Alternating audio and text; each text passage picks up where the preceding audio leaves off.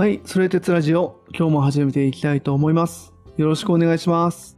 よろしくお願いします。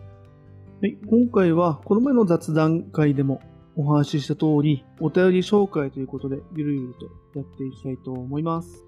はい。そうですね。あの、このラジオだと、まあ、結構雑談の時にお便りを紹介させていただくことが多いんですけれども、今回その雑談から雑談の間にあの4通もですね、うん実はお便りをいただいておりまして、まあ、しかも皆さんあの2回目、あないし3回目うん。送っていただいている方がいらっしゃるっていう、もう本当にありがたいですね。聞き続けていただいていることが分かって、本当に嬉しいなと思って見てたんですけど。本、当にありがとうございます。はい。ね、まあ、早速ですね、ちょっとお便りこう読んでいこうかなとは思うんですけれども、えっと、最初ですね、あの、I love それつさん、あの、非常にありがたいお名前ですねっていうの多分前回も最初と思うんですけれども、から、あの、ヘーゲルの時と、あと今回のその中世の哲うんう学の時とで、それぞれ実はお便りいただいているので、ちょっと紹介していこうかなと思っておりますと。はい。で、えっと、その、まず1つ目の方なんですけれども、あの、まずですね、こう、ヘーゲルやっぱ難しい。ハンバーガーよくわからない。かっこ泣き。お兄さんわかるなんてすごいですね。よく考えたら、専門家が語る、まあ、数学や科学、物理学などは、まあ、素人の自分にはわからないとわきまえているのに、哲学だと生地、使っているのが数式や科学記号じゃなくて言葉というだけで、過去や現代の大天才たちが言っていることを理解しようと思うのが、そもそも自分には無理なんだろうなぁと思ったり。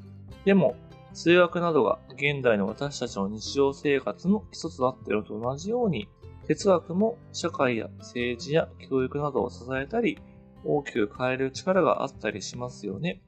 だから理解したいと願うのです。ちょっと間飛ばしまして、あの、キルケゴール楽しみにしております。ニーチェ、フッサールも、あと、そのうち神もやりますか？今回、ちょっとめげそうになりましたが、食らいついていきます。これからもよろしくお願いします。というお便りいただいております。はい、ありがとうございます。はい。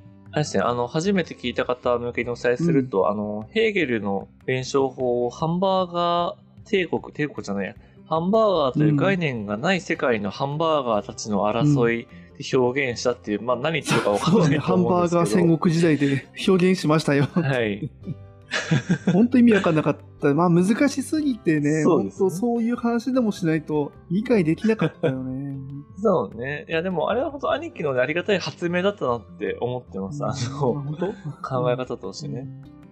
あの、書いてくださってる通りにね、あの、やっぱりその前回の雑談でもちょっとお伝えしましたけど、やっぱり哲学というかね、どう物事を考えるかって、まさに書いてくださった通り、その社会とかやっぱ政治とか、うんやっぱり基礎になってるなっていうのをすごく感じるので、なんかここを理解したいと願うっていう気持ちを持ってくださってる方が、やっぱ聞いてくれてるっのはすごく嬉しいなっていうか、僕もまさにそれを理解したいとか、やっぱり分かりたいって思って、まあいろいろ勉強したり、こうやって話させていただいたりしてるはいので。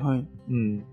なんかそういう方がいるっていうのはすごく、それ自体が本当嬉しいなって思いますね。うん、だし、個人的にやっぱすごいなと思ったのが、うん。ね、お便りの中でさ、数学とか科学みたいな、やっぱそういう数式とかさ、そういう専門用語を使うところは自分は専門外だからわかんないっていうのはわかるのに、哲学だと生地その使ってるのが言葉っていうだけで、こう、まあある意味こう分かった気になるというか、ねうん。うん理解してるつもりになるみたいなところを、そうじゃないんだよっていうことを、アイラブそれてさんこれ言ってくれてて、これうんうんうんでね、あの、自分、あの、うんこの感覚がずっとなくて、結構苦労したんだよね。なうんあ。。そのラジオやってる間？違う、あ、違う違う違う。あこれは人生の話。うん、あ自分の人生の中で結構そう、言葉の意味だったりとかっていうものを結構適当に使っちゃってたりして、ああ、なるほどね。今は気をなるべく気をつけようとはしてるんだけど、もともとの素養として、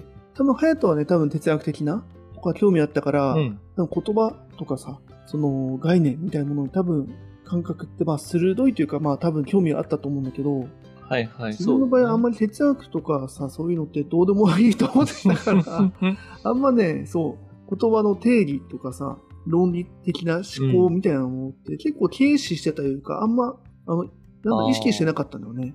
うんはいはいはい。だからすごいアラウス・フルテスさんのここ、この言葉だからって分かったと思うなよっていうのはね、個人的にすごい刺さって、ああ、ありがたい言葉やって、すごいね、うん。ここに感動した、個人的には。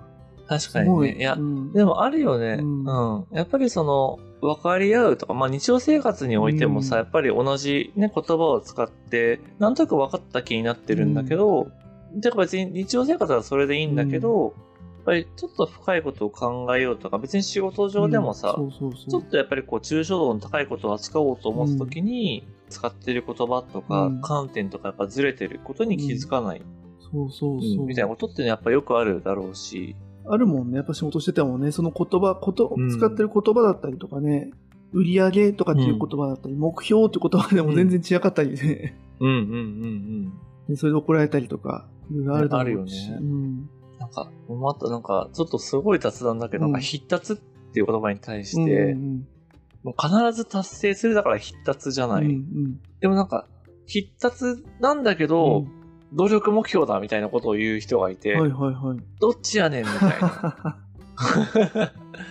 なんか必達って言ってくれば、それはそれでもうなんか死ぬ気で頑張るっていう取れるけど、でも努力目標だって言われたら、え、じゃあなんかできなくてもいいのみたいな。うんうんうんでも必達なんだよみたいな、うん。こうよくわからない、こうやりよくわからないって言うとあれだけど、まあでも、現場的にはさ、やっぱそうとしか言えない時ってあるじゃない？うん、ある、あるよね。やっぱそれは下,、下に、下で働く者の苦悩というかね。あ、そうそうそうそほら、西洋哲学のやっぱコミュニティとかね、国を作っていくにはやっぱ言葉大事なんだって、そこだよね。もうベクトルずれちゃってんじゃん、みたいなね。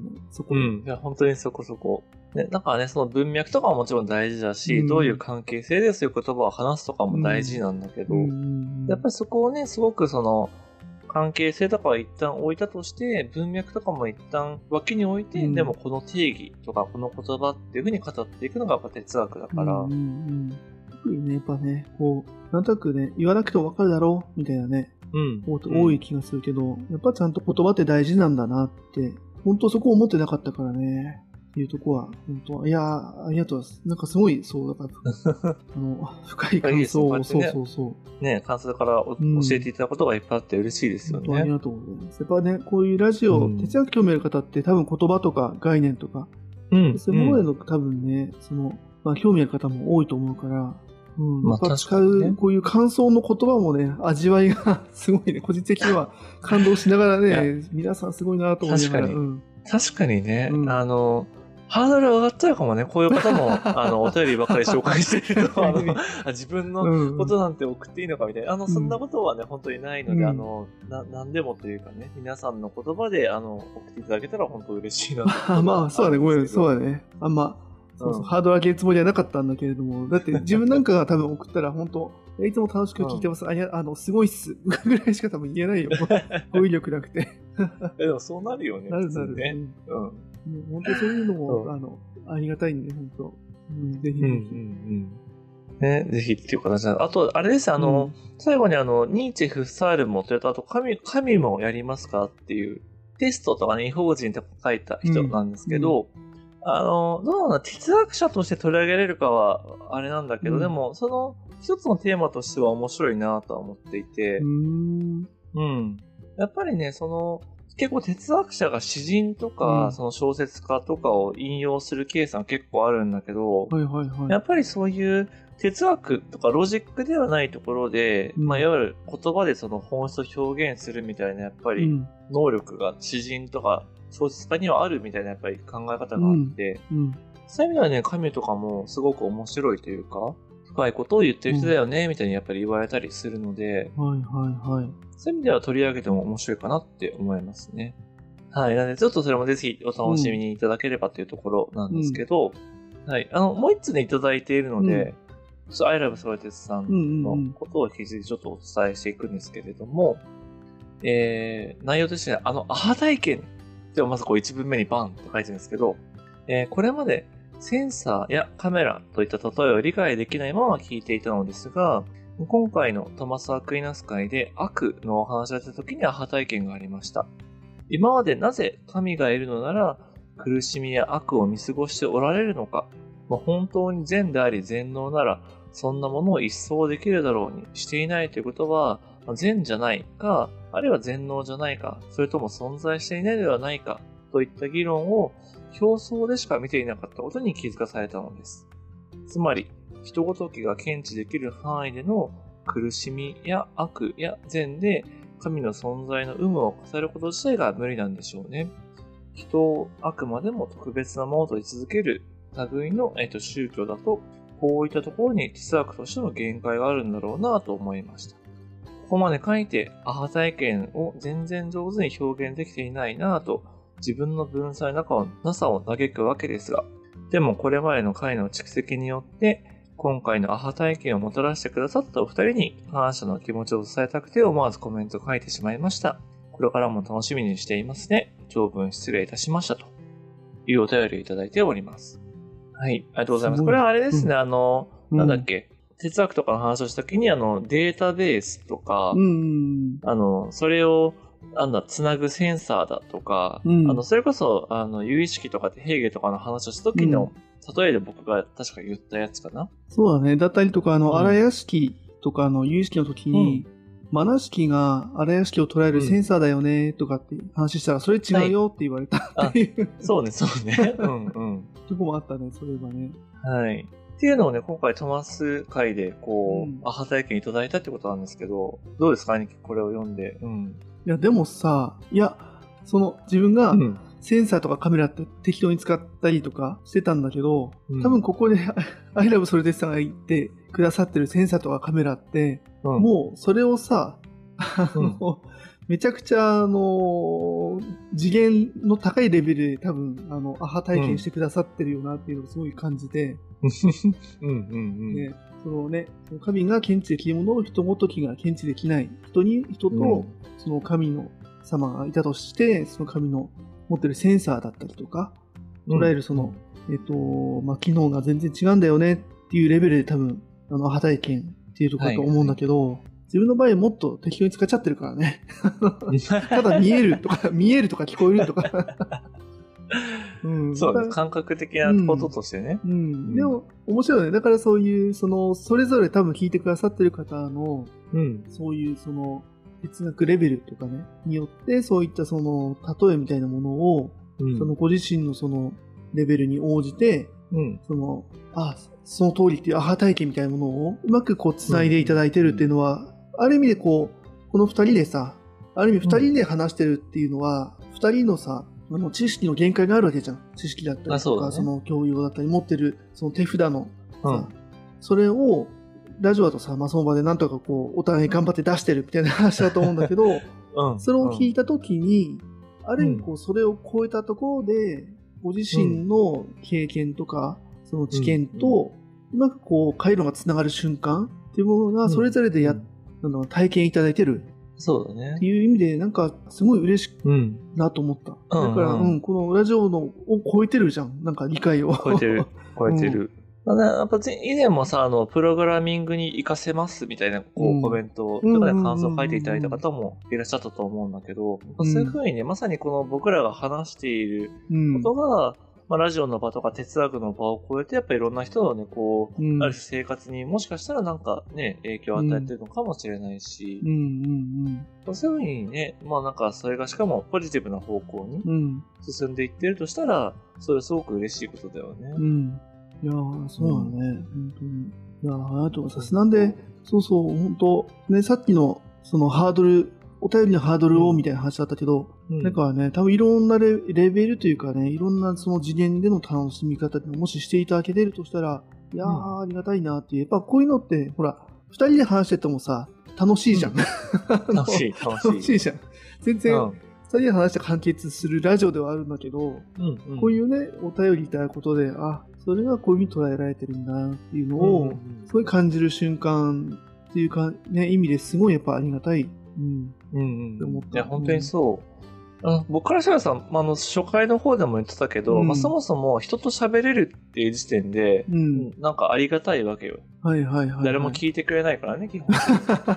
そうだね、こんな飲み会ないからな。ね、そうそうそう。で、そうやって兄貴が聞いてくれるっていうのももう嬉しいし、なんかそれをね、こうやって、ポッドキャストっていうね、時代が発展して、音声コンテンツが広がっていく中で、まあ、それ聞いていただいて、うんうん、まあ本当にそれこそ、こうやってしっかりというか、まあ自分に引きつけて聞いてくださる方もいらっしゃれば、多分それこそね、家事とか料理とか洗濯とかしながらね、結構聞き流してくださっている方もいたりすると思うんだけど、まあそういう意味でもなんかこう楽しんでいただけている。まあさっき兄貴が言ってくれた通り、どんな、なんだろうな、こう、生活の場面であっても、まあ、何かね、こう楽しんでいただいてポジティブになっているっていうことであれば、なんかそれはめちゃくちゃやっぱり嬉しいなと思うので、うんうんね、うん本ね、なんかそういうね、ラジオを今後からもお届けできるといいなってやっぱ改めて思いましたね当。うん。いや、嬉しい。本当なんかそういったね、うんこう聞いてる時思ったことをね、送ってくださるって本当ありがたいんでね、うん時間かけてさ、あの、書いていただいてると思う。うんで、本当ありがとうございます。うん。はい。本当にね、あの、2通も本当に今回もいただいてあうんりがとうございます。ぜひこれからもね、なんかあの、うん聞いていただいて、感じたことがあればいただけたら嬉しいなと思っておぜひぜひ、りますので、どしどし、はい、おはい願いします。お待ちしてます。お願いします。はい。そしたら次の方、うん。じゃあ兄貴からうんお願いしてみましょうか。はい。あはい。次は黒猫さんですね。ありがとうございます。りがとうございます。はい、じゃあちょっと内容をご紹介します。こんにちは。今回迷った末に2回目のお便りを送らせていただいただきました。荒屋敷の回のあたりで自分の後ろがわからなくなったり、何とも言い難いような感覚に襲われ、自分が崩れていく感覚に陥りました。それから毎日ふとした時に後ろが怖くなったり、他人と自分の境界を曖昧に感じたり、今自分が感じた気持ち、見ている世界や触れているものなど、世界のすべてが本当のことなのか不思議に思うようになりました。今はだいぶ元に戻ってきましたが、その時の不思議な感覚が忘れられません。ですが、何回聞き直しても同じ感覚にならなくて、あの時のあれは何だったのかと今でも不思議です。その後の回を聞いていても同じ感覚にはならないので、一瞬だけでも荒屋敷を理解したのかなと思いました。返答に困る質問かもしれませんが、隼人さんが荒屋敷を理解したときは、どのような感覚だったのかを具体的にお聞きしたいです。ちなみに、哲学者で取り上げてほしい人はニーチェです。最後になりましたが、寒さが増していますので、風邪など召されませんよう、お体ご自愛くださいというお便りです。ありがとうございます。ありがとうございます。いやーでもそうですね。やっぱ黒木さんもすごくご自身のね、こう体験を伝えてくださってるなと思って、ねえ。いや、めちゃくちゃ嬉しいですね。うんうんうん。どうですか？なんか、はい。そうね。あの、非常に、非常にわかりますっていうのがまず、そうあって、うん、んそうなんだ。えっ、とね、うん。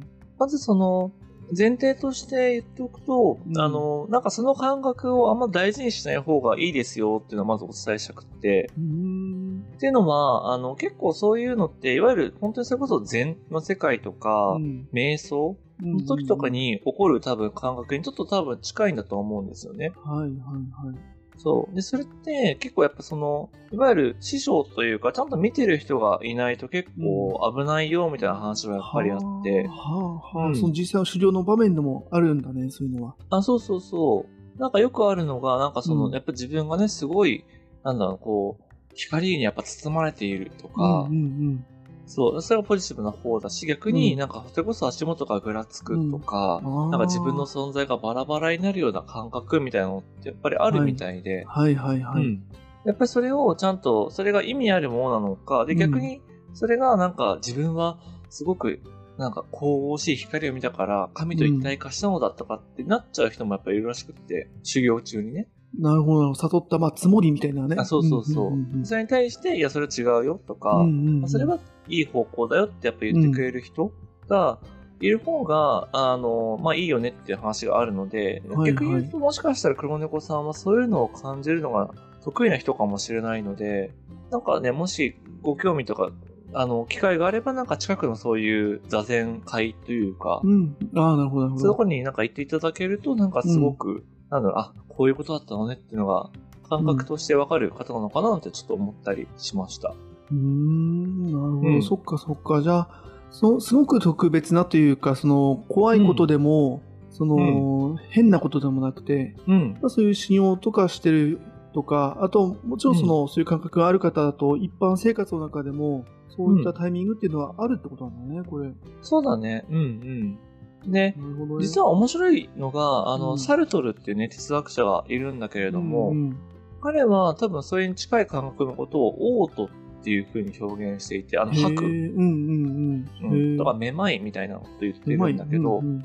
そういうなんか自分の存在の根本がなんかこう、ある種絶対的なものとかより大きいものと触れた時に、うんうん。要はその自分の存在の根幹が揺らぐみたいな感覚ってやっぱあるのよね。で、あの僕はまあ、あれらしくが分かったかっていうわけじゃないんだけれども、うんそのちょっとね、ご質問にお答えすると、理解した。あの、怪しきを完全に理解した隼人さんはどうなんでしょうか？全然してないんですけど、まあもっとできてたらね、もっと多分、すごいことしてるから多分。うん。ねえ、まあ、ひとあの、すごくざっくり言うと、なうんなんつうんでしょうね。やっぱり、その、自分のその存在、まあ、自我みたいなものってやっぱりみんな持ってるじゃないですかうん。うんうん。でやっぱり、その、あ、もっと言うと、要はその、仏教的な、えっ、と、自我がないとかう、ん。すべてのものは一つであり、一つのものはすべてである。うん。もっと言うと、この自分っていうのは、もっと全体の中の一部だし、自分の中に全体があるみたいな感覚って、なんかどういうことなんだろうなって、やっぱり結構その考えた時期があったのね。うん。うん。うん。うん。ん。で、僕が今、頭で理解しているところで言うと、うん。もちろんこの菅野隼人っていう人間は僕しかいないし、うん。その存在としては一つなんだけど、うん。まあ、そもそも人間っていう存在の成り立ちとか、えーっと、あ、なんだろうな。人間っていうものが世界を捉えて、うん。ある存在するものとして存在するっていう働きは、みんな共通だよねっていうふうに思っていて。うん。なんか難しい話になってきたぞ。大丈夫？大丈夫？これ。ここから1時間続かない？大丈夫？大丈夫、大丈夫。あの、だから、なんだろう、感覚を言葉で言うと、そういう感じになりますと。はいはい。だから、菅野隼人っていう存在は1なんだけど、うんうん。その存在が物事をあの捉えるとか、うん。なんだろうな、世界と触れるっていう仕組み自体は共通のもの、はいはいはい。人間として共通のものだから、そこは善だよね、みたいな感覚を持っていて、うーん、なるほどね。うそうかそうか。まあ、同じ世界があって、それぞれ、その、使ってるアバターだったりとか、乗ってるマシンみたいなものは違うかもしれないけど、うん、うん。みたいな話だね。共通の世界で同じような燃料をうん、うん。使ってたりとか、同じようなアイテムを使ったりとか、集めてたりとかするよね、みたいな。うん。あ、そうそう、うんそっちだとすごいわかりやすいかもね。うんあの、まさに電脳世界に入った時うに、ん。アバターとか見える姿とかは一つなんだけど、うんそれを構成している、まあ、うんなんだ、あのネットワークとか、ハードディスクとかは一個だよね、みたいな。うん。で、それぞれみんな、それぞれのアバターを使っていて、自分もそのうち一つだし、それを一応自分として定義するのは、まあ、あながち、まあ、間違ってはないかなっていうところで納得している、みたいな感じかな。仮に。あそうそうそうそう。うんで、ちょっと僕が、あの、やった時に思ったのは、あの、うんやっちまったでした。感覚としては。うん。多分、そう、黒猫さんもそういう感覚になってしまったんじゃないかなと思うんですけど、いうんや、知らんくてよかった、この感覚みたいな。やっぱり、それまで信じていたものが信じられなくなるとか、うんうん。前もちょっと兄貴に言ったかもしれないけど、うん。なんかほんとちょっと精神病っぽくなるのよね。なんかその、例えば外歩いてても、うん。なんかこのコンクリートが突然ぐにゃってなって自分の足元がくれたらどうしようとか、うん。うん。このビルがなんかこう、うん、なんだろうな、倒れてきたらどうしようとか、うんやっぱり思ってた2週間ぐらいがあったの、僕も。へえ、はいはいはい。生活に困るよね、単純うに。ん、それ何歳ぐらいの時それ？え、26、うん、5ぐらい。ああ、じゃあ割と、そっか、普通に大学卒業した後か。あ、そうそうそう。中高生とかじゃなくて。社会人になって。うん。そうそう。う。ん。で、仕事の意味がもうわかんなくて、うん。そういうなんか仏教の本とか読みまくってた時代に、はいはいはい。そうそうそう、そういう暗い時代にね、うなんか、出勤するときになんか、この、本当に足元、なんで俺は歩けているんだ、今、みたいな。うん一体何の力が働いて俺は歩いているんだ。そう。へえ生活が苦しくなりますよね。うんうんうん、そうだね。もうその2週間どうの、どう乗り越えたのそれ？え、なんか、え気持ち悪いって思いながら、うん。でもなんか、あでも結局、なんかその、僕が大前提やっぱ思ったのは、その、もっとこれはテーマの話なんだけど、うん心理とかやっぱ求めて哲学とかをやってたんだけど、うんうん。で仮に心理を理解したとしても、うん。生きてる菅野隼人は現実世界に生きていて、いろんな人と接しているから、うん。まあ、結局そっちで生きていくっていうことも大事だよねっていう、まあ当たり前のところに帰ってきたのね。はいはいはい。なるほど。うん。だからね、ブッダとかも悟ったけど、うん現実世界にまた戻ってきてというか、現実世界の中であえて布教活動をしたわけじゃない。うんうん。まあそうだね。悟りがそれこそゴールじゃないっていう話だよね。スタートあであそうそうそうってっていう。そう、あまさにその感覚になった時に、いや別に、その、なんだ、コンクリートがうん。本当に自分を支えてくれるかどうかは知らんけど、うん。でもその現実世界で生きてるから、それで良くないって思って、うん。うん。うん。僕は今人間はやっぱり物理的な世界と、まあ、いわゆる思想というか社会的な世界と、まあ、精神的なうん。世界の3つのレイヤーで生きているっていうふうに捉えてるんだけど、うーん。だからやっぱりその思想でね、どん理性でガンガンいって、うんこれが真理だって言って現実世界のことをないがしろにするのもやっぱ良くないし、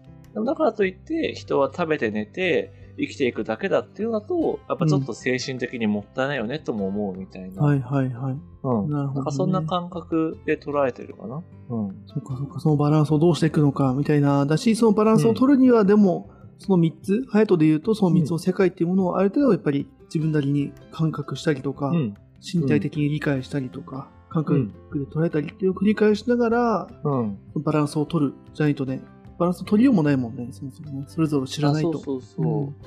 そうだよね。まあ、ちょっと気持ち悪いっていうかね、あんまおすすめはしないけどね。ご飯とか食べるときもさう、ん。今は食欲を満たすために食べているのだとか、うん。今はこの情緒的な意味を感じながらうん。ご飯を食べているのだみたいに考えるのはやっぱちょっとめんどくさいから、うーん、そう、う そうなるんだね。そうなる。うん。そうそう。この食事にはどんな意味があるのかとか、やっぱいちいち考えるのめんどくさいじゃない？はいはい。まあね。うん。っていう風になるので、あの、なるのでっていうか、うん。そう、そういう人もいるよっていうことをこう踏まえていただいた上で、うんあの、やっぱり現実世界がね、楽しくなるのが、僕は一番だと思ってるので、やっぱなんだかんだ。はいはいはい。まあもちろんね、その宗教的なとか、なんだろうな、神の世界に行く素敵さとかもあるとは思うんだけど、うん。まあ、とはいえやっぱりね、普段生きている日常が楽しいとか、今日が楽しい、明日が楽しいっていうことがやっぱ大事かなとは思うので、うんうんうん。うん。まあ、その範囲内でこう、ね、両方両々を守って、うんまあ、哲学と触れ合っていただけるといいんじゃないかなと思っております。なるほど。体験者は語る的な話だな。なるほどね。いや、ぜひ、そうね。いや、う。うんん。もし、まあ、本編の感想もそうだけどね、ぜひぜひ、なんか、うんそういうね、なんか、個人的な体験だったりね、考えてるうんのも、。うん。ここまで話ね、多分、ハヤトも話足りないでしょ、多分時間ね。まあ、話せることはいっぱいあるんだけど、やっぱりちょっと気持ち悪いかなっていう気持ちにやっぱなっちゃうのね、あんまね聞いてる人からすると。うんうんうん。言葉定義せずにとかね、その、うん。前段階の話をせずにさ、話すとね、ちょっと誤解もね、うん。こううまく理解してもらえないとか、あ、難しいかもしれないけど。うんうんうん。そう、でもね、なんかこういうね、やっぱりお問い合わせいただく方にはうん。もしかしたら今何か伝わったこともあるかもしれないし、まあお問い合わせね、いただかない方でも、あなんか、あ、菅野隼人っていう人間はそんなことを考えているんだみたいなのをね、うんうんうんうん楽しんでいただけるなら、それはすごく嬉しいなと思うので。そうね、わかるっていうのもあるかもしれないしね。うん、あそこは違うとかね、いろいろ。うん。ああ、そうね。確かに確かに。あんまね、その本編ではそういうね、その個人的な考え的なのはあんましてないから、面白いかもね。うん、ぜひぜひなんか。確かに確かに。なんかそういうのもね、もし楽しんでいただけるんだったら、あの、うんもうちょっとね、こういった雑談とかでも盛り込んでいきたいなと思うので、また感想でね、あの、ぜひ聞きたいよとか、いや、そんなことより哲学者の話をしろとかあれば、うんそういったこともぜひ、はい、いただければと思っておそうります。だね。うん。黒猫さんはね、ニーチェ聞きたいっていうお話いただいてるから。あね、そうですよね。やるもんはい、あの、姉ちゃんも僕も楽しんでやっていくので、ぜひ楽しみにしててください。うん。はい、ありがとうございます。そうですね。まあ、寒くなってくるんで、黒猫さんもお体にはね、気をつけてください。あはいりがとうございました。ありがとうございました。はい。では続いて、えっと、最後の4通目ちょっとご紹介していきたいんですけれども、えーダンディさんですね。はい。えっと、ありがとうございます。ありがとうございますご紹介していきます。はい。えー、はやとさん、きょうすけさん、こんにちは。えー先日はお便り紹介で取り上げていただき、大好きなそれですラジオとの距離が縮まった気がして感無量でした。そして、悟りについての質問に明瞭なご回答いただきありがとうございます。悟りには52段階あるという話は目から鱗であると同時に、私の中でとても腑に落ち、さすが隼人さんと思いました。そのあたりのお話をいつか詳しくしていただけるとのことで、今からとても楽しみです。また、おっしゃる通り、私もいつか悟りたいと思っている人間で、しかもかつての隼人さんと同じく、それが当然の感覚だと思っていたので、悟りたい人と悟りに興味がない人の2種類の人種がいること自体、言われて初めて意識したので面白かったです。さて、ヘーゲル会の感想なのですが、かなり難解な内容をハンバーガーの例えで分かりやすくお話しいただき、京介さんの理解力の高さに舌を巻きつつ楽しませていただきました。そして、真面目な口調の隼人さんから、突如飛び出した、乱世のパンジンというパワーワードがツボにはまり、3日は笑っていました。面白すぎます。私はここ3年ぐらい哲学にはまり、独学で勉強を進めておりますが、それで哲ラジオを聞き始めてからはかなりはかどっています。私はニーチェが大好きなので、お二人からニーチェの話を聞ける日を楽しみに生きていこうと思います。そして、それでツラジオの更新をいつも楽しみにしていますが、お二人に無理のない範囲で末永く続けていただくことがファンとして一番嬉しいことなので、これからも無理せず頑張ってくださいというお便りです。ありがとうございます。はい、ありがとうございます。はい。乱世のパンジンって言ってたっうん。け言ってたのかな？言ってたよ。いやー戦国時代の話してるときに、うん、その乱世のパンジンがね、みたいな。もうだってもうその、多分その話してるとき、二、人の中の頭では、うん。もうそ,、うん。そのモードに入ってるからさ。そうそうですね。うん。その世界観の中で、そう、うん。多分ね、盛り上がってたんだと思うよ。話してるから、そうそうそう。完全にね、いあの、お便り見て、あれ、こんなことしてたっけ、俺ってなったんで、ちょっと、まずい。けど、そそのぐらいちょっとやっぱ憑依して喋ってるんですね。そうだね喋ってるとも憑依してたねうんうん。はい、ありがとうございます。いや、本当にね、あの、嬉しいお便りで、あの、この方も、あれなんですね、もう3年ぐらいこう哲学をハマって勉強してらっしゃるということで、なんかそういう方にもね、こう楽しんでいただけるって本当嬉しいですよね。ねだし、そう、今回、その悟り、今回ね、うんこの、ほら、ダンディさんも悟りたいと思っている側の人間です、みたいな。はいはいはい。うん。でこの話したもんね、そのどっちがそのマジョリティなんだみたいなそうさ、うん。話けど、今のところ2対1でさ、あの悟りたいと考えたことがない人の方がさ、うん。俺の方がレアみたいな話に なってるないや2対1それはねあの、世の中一般じゃないからね、それは。あの、世の中一般は、あの、悟りたいとは思ってない、思ったことがない人の方がやっぱ多いんで、多いはずだよね。まあ、はず多いね、わかんないけどね。うん。あの、それは僕のうん。体感というかね、うん話を聞いてる限りはそうです。うんうんうんでも、確かに、その、ダンディさんがおっしゃる通り、うんそもそもそれが自分が悟りたいと思っていることをメタ化することもないし、うん。うんうんうん。それを人に質問して、え、君悟りたいって思ったことがあるっていう会話をやっぱすることもあんまり まあないと思うじゃないですか。うんらそういう意味では、あの、なんだろうな、ぜひ、周りの人ともねそういう話をしていただけると面白いと思います。うん。うん。うんあの、僕みたいにその飲み会から呼ばれなくなるみたいなこともあるかもしれないけど、やっぱ何人かはね、楽しんでくれて、うんなんかそういう話めっちゃ聞きたいとか、うん。実際このラジオやろうと思ったのも、そういう、なんか、かんちゃんの話全然わかんないけど、なんか面白いんだわって、やっぱ言ってくれた友人がいて、うんそう。だったらやってみようって思って始まったのがこのラジオだったりするので、うんなんかね、ぜひ、なんかそういう周りの人に話す時のなんかフィードバックとかも。なんか感じていただけるとね、どんどん面白くなっていくんじゃないかなって思いますね。はいはい。ね、うんうん。だしね、そういう興味がある方はね、こうやって楽しんで聞いていただいてるっていうのは本当、うんうんまあ、嬉しいね。ねやっぱりね、なんかこの悟りは難しいっていうか、なん、なんつうんですかね、うんあの、やっぱ言葉で言えない領域だから、うん。まあ、それこそ禅の時にもまた話すんだけれども、うん。なんか、悟った人自体は、まあ言っていますと。でも、やっぱじゃあ悟った人がなんかすごい人になるかっていうと、うん。むしろなんだろうな、こう、ほうけちゃうみたいな。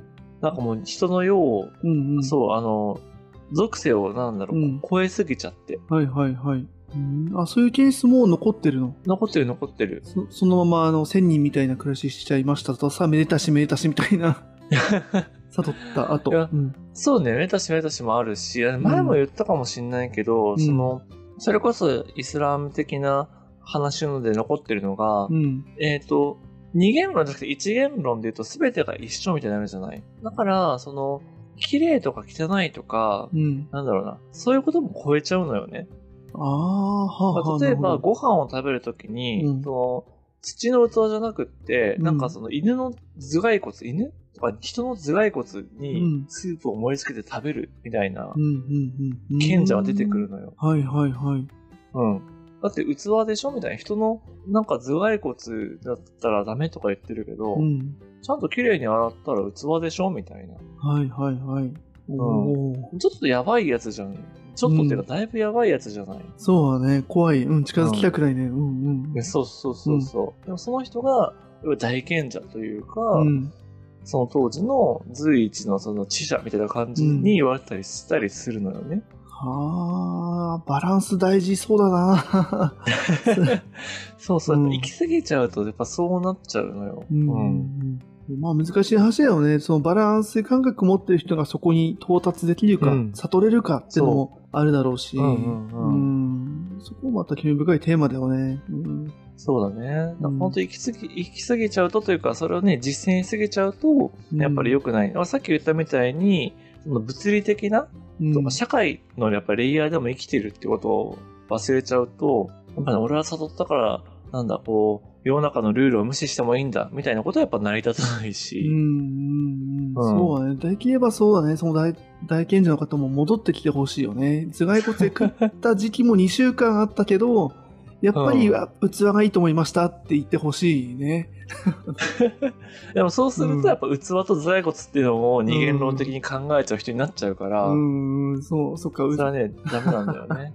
もう、うんそっか、それはもう里にからまた逃げ出した人になっちゃうみたいなね。そうそうそうそう。んっていうのもあるから、やっぱ面白いし、うんやっぱりこう、突き詰めた人は、やっぱどんなレイヤーであってもね、やっぱ突き詰めた人の話っていうのはやっぱ面白いとか興味深いよね。うん、そうだね。本当、うんストーリーとして本当面白いね。あの、哲学かどうかはあれだけど。うん。うん。っていうね、ところもあるので、そう。まあ、だからやっぱりね、その悟りみたいなものも別に悟ってもいいし悟らなくてもいいみたいなこととか、まあ悟ったからといって別に救われるわけじゃないみたいな感覚を持てたっていうのは、まあ自分の中では結構大きかったかな。ああ、はいはい。なるほど。そっかそっか。うん。悟りイコール救いってわけでもないし、そうだね。イコール幸せ、幸福ってわけでもないかもねっていう話か。そうそうそうそう。うん。やっぱりなんとなくその、ふわっとしたイメージだと、それが僕の中では一緒で、うん。悟ったら幸せになれるとか、まあ、悟ったらそこでゴールで、そこからあとはなんか楽ちんだみたいな。うん、そうだね。この苦しみだよね。今感じてる苦しみとかから解放される感覚ってあるかもしれないね。確かに。そうそうそう。で思ってたけど、別にそれだけじゃないんだよ、みたいな。うんうんうん。うん。そう、解放とは何かだよね。頭蓋骨でそうだね。ご飯食べることが解放と言っていいのかって話だよね。今のそうそうそう。だから本当さ、さ、ちょっと良くない話だけどさう、ん。そうしていくと死の問題というのはやっぱり紐づいてくるわけよ。やっぱり生は苦しみだから、じゃあ死んだらいいのかみたいな話になるじゃない？なるじゃないっていうか、うん。そうそうそう、ロジック的にはなるんだけど、ないとすると。うんうん。やっぱり僕は自殺っていうのは絶対ダメだって前も言ったかもしれないけど、うんうんっていうことをやっぱり決めたし、うん。うん。うん、そうじゃないと、やっぱふとした瞬間にそっちに行っちゃいかねないから、確かにね。それってさ、うんあの、キリスト教だと神がいるからそこに対する、さ、まあ、自殺は一番ほら、あの、罪でしょ？うん。仏教的にはそこってなんかその、線引いてるの？なんか、そこダメだよみたいな線ってあるのかな？ある、ある、ある。あるんだ。あったはず。うん。地獄、それこそ地獄落ちちゃうみたいな話なのかな？そうね。やっぱり自分、ちょっと無限地獄に落ちるみたいな話もあるし、うん自殺し続けるみたいなね。うーん、うん、うん、うん。っていうのもあるうし、ん。じゃあやっぱりその、要は死ぬのが救いだっていうと、生と死っていう二元論で考えちゃってるから、うん。それは悟りの世界ではないんだよね。ああ、そっか、一緒、わあ、そ確かにそっか。一緒だから死んでもいいってわけじゃないし、あ、そっかそっかうそっか。だ。から、そこに、要は死に、死を求めるってことは死に執着してるってことだうんから、うんうんうんそれを執着するっていう心自体が迷いであり、悟りの妨げだよっていう、うんそっちなんだよね。なるほどね。そっか。まあ、ただ苦しんでる中で、修行の中で、はっとひらめいてそっちに行っちゃうって可能性も、ね、さっきの話じゃないけどね。うんううん、あるってことか。そうなるほどね。だからやっぱりその宗教にはやっぱりその死ぬっていうことをうんなんとかとどまらせようとするというか、うんうんうん。その乗り、さらにそれを乗り越える、要はうん。生と死っていうのは一つだしとか、うんうんうん。永遠性っていう中でいくと、別にそれっていうのは、あの、現世の話であって、うん大したことじゃないよってやっぱり発想は結構大事にしてる。まあやっぱりそうしないと、うん多分そっちに行っちゃう人もいるんだと思う、やっぱり。うんなるほどね、うん確かに今の話聞くとありありそうだもんね確かにねうんうんううん。そう。だからやっぱ結構ね、その辺は考えたし、だからやっぱり現実にちゃんと地に足つけないとねうんっていうことは、結構意識的に考えてる。うんうんはいはいはい。うん、まあ確かにね。わかるまあ、ちょっと自分なんか考え浅いからね、その辺 通ってないからバランスもないもないんだけど、まあまあね、でもその方がまあ幸せというかね。まあね、うん、想像すると確かにそこ通った上で、じゃうんあその、この現実世界のバランス、ちゃんと生きていくみたいなのも、なかなかね、パワー使いそうだなとも思うしね。うんうん。そうね、そううんね。だったら、まあ、ある意味、そこを考えずに、逃げちゃった方が楽って部分もあるだろうから、うん難しいよね。そこの精神力をどう保っていくか、みたいなところもね。そうね。うんうん。なんかやっぱりね、まああんまり真面目に考えすぎちゃうと、やっぱりや病むというか、それこそね、うんその押しつぶされちゃうし、うんまあ、考えすぎないと、それはそれで別にいいんだけど、うんうん。なんかもしかしたらね、その、亡くなる瞬間に、なんかうん俺の人生は何だったのかって思う風になっちゃうかもしれないし、それはもうわからないけどね。そうだね。まあ多分ね、このラジオを聞いてくださってる方とかは、多分何らかそういうのを考えるのが好きとか、うんうん。まあそういうことで、ある種ゆ人生が豊かになるみたいな方が多いとは思うから、そうだね。そうう。いうんポジティブな方向に多分ね、変換してうん。いただいてるのかなっていうのも、うん、思うし。そうそうそう。まあ、なんかそういうね、ちょっとネガティブな、まあ今ね、その C みたいな話もしたけど、うんうんうんまあやっぱ僕自身もそういうネガティブなものを通って今こういう話をしてるから、うんうん。なんかそういう話自体はなんか、なんだろうな、気づきというか、うん。なんだろう、いや役立つ人もいるのかなって今ちょっと話してて感じたかな。ううんうん、そうだよね、本当じゃないと、うんそこを乗り越えられずにというかね、確かに、どっちも同じって言われた時にね、じゃあどっちでもいいんだとは違うっていうのは、あ確かに言言われて初めて納得って部分もあるから、うん。そうだよね、確かに。なんかよくあるじゃない、やっぱ子供うん。とかが朝起きなった時になんでその死んじゃいけないのとか、うんうん、なんで生きるの？大変じゃんみたいなことを言った時に、ちゃんと答えてあげられる人にやっぱなりたいなっていう僕は思いがあって。うん、はいはいはい。うん。確かにね、そそれはいいことだよね。確かに、その、うんそれで絶対的な答えを言うのもいいだろうし、ね哲学的な問いを与えてあげるのもいいだろうし、ね。そこにも、ね、絶対的なことはないのかもしれないけれども、ううんん、そこには深みっていうのは子供には多分ね、伝わるような気がする。うん。あ、そうそうそう、うんそういうのをね、信じている部分もあるし、だからやっぱ信じちゃいけないっていうのはもう論理とかロジックとかを超えたものとして僕の中ではあって、うんうんうんでもそれを突き詰めるならこういう論理があると思うよね、みたいなうん。話。うんまあ、そういうのに付き合ってくれる子かどうかわかんないけど、別にそれを求めてるわけでもないし。そうだね、4、5歳の子にね、なんで死ぬのって言われて、それ語ったらやべえお父さんだからな。それはそそうれでね。うんでもまあそれをね、黙々と聞いた子供はやばい子供かもしれないから、話してみるのはありかもしれない。うん。そうそう、ちょっと上層教育やっぱミスっちゃうな、みたいなのがあるから。うんうんどっちに転んでも確かにね、お父さん嫌われるか、すごい子供になっちゃうかみたいな。んそうそう。でね、なんか、ちょっとそうね、バランスというか塩梅は見ながらなんですけど、うん一応ね、父親としてね。うんそうだね。まあそのうちその辺の相談もちょっとしていこうか。ね。はい。こっちは3歳でね、そっち4歳だから、うん。子育ての相談、哲学的に子供をどう育てていくか、雑談会に確かに。相談しよう。子育て相談しよう。やっていきましょう。うんちょっとそういう会があってもね、面白いかなと思う、うん思うんで。まあでも、うん。そうだね、ダンディさん、そう、最後さ、ほら、ニーチェ、うん。ね。ニーチェ大好き。なんかニーチェ大人気じゃない？なんか。ね嬉しい、嬉しいですね。うん。もう、ニーチェはね、あの、本当に、なんだろう、取り上げたいテーマいっぱいあるんで、うん本当に。うん。やっぱそんだけ面白い人なんだね、ニーチェっていうのは。そうだね。あとは、まあ、やっぱ時代に合うみたいなのもあるだろうし、うんうん。なんかそういう、なんだろうな、こう自分をどう強く持っていくかみたいなうんことを考えてるとかもそうだし、うんやっぱりその頼りになる、その神みたいな、うん。ある種土台がない中でうんうん、どう生きていくかみたいなことをやっぱうりん。まあ、語ってるわけではないんだけどね、そういうことをテーマにした人ではあるから。ああ、なるほど、そっかそっか。ある意味、現代でどう、その、例えば宗教とかじゃなくて、自分がどう考えて自分がどう生きていくか、みたいなものを考えるときには、ニーチェの考え方、思想っていうのは、とても、あれなのか、力強いというか、参考になるべき部分、すべき部分があるって感じかな。そうだね。まあ参考にしうるって感じかな。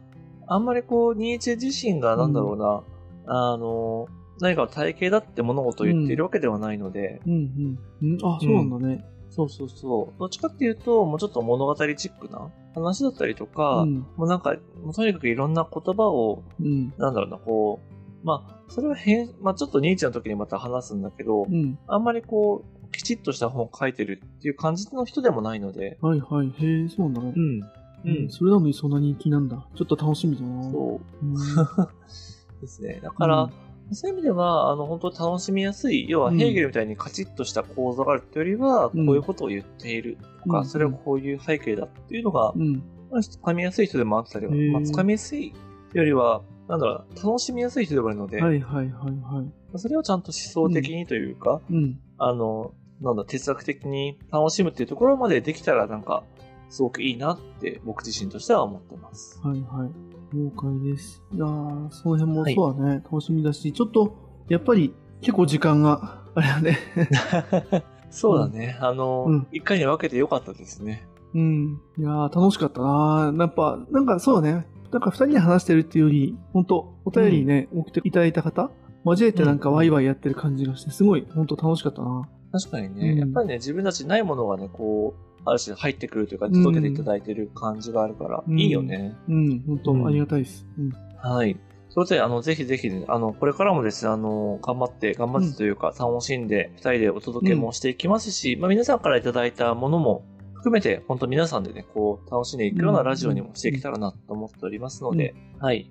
ぜひぜひ、これからもよろしくお願いします。はい。お便りは、あの、概要欄に、あお便りフォーム書いてるので、まあ、特にあの、返信用メアドとかもあの、なくていいようにしてるんで、ただただもうあの、送りつけてもらっても大丈夫っていう感じになってますんで、ぜひお気軽に使ってもらえたらなと思いますんで、これからも引き続きよろしくお願いします。はい、ありがとうございます。じゃあ本日も聞いていただいてありがとうございました。はい、ありがとうございました。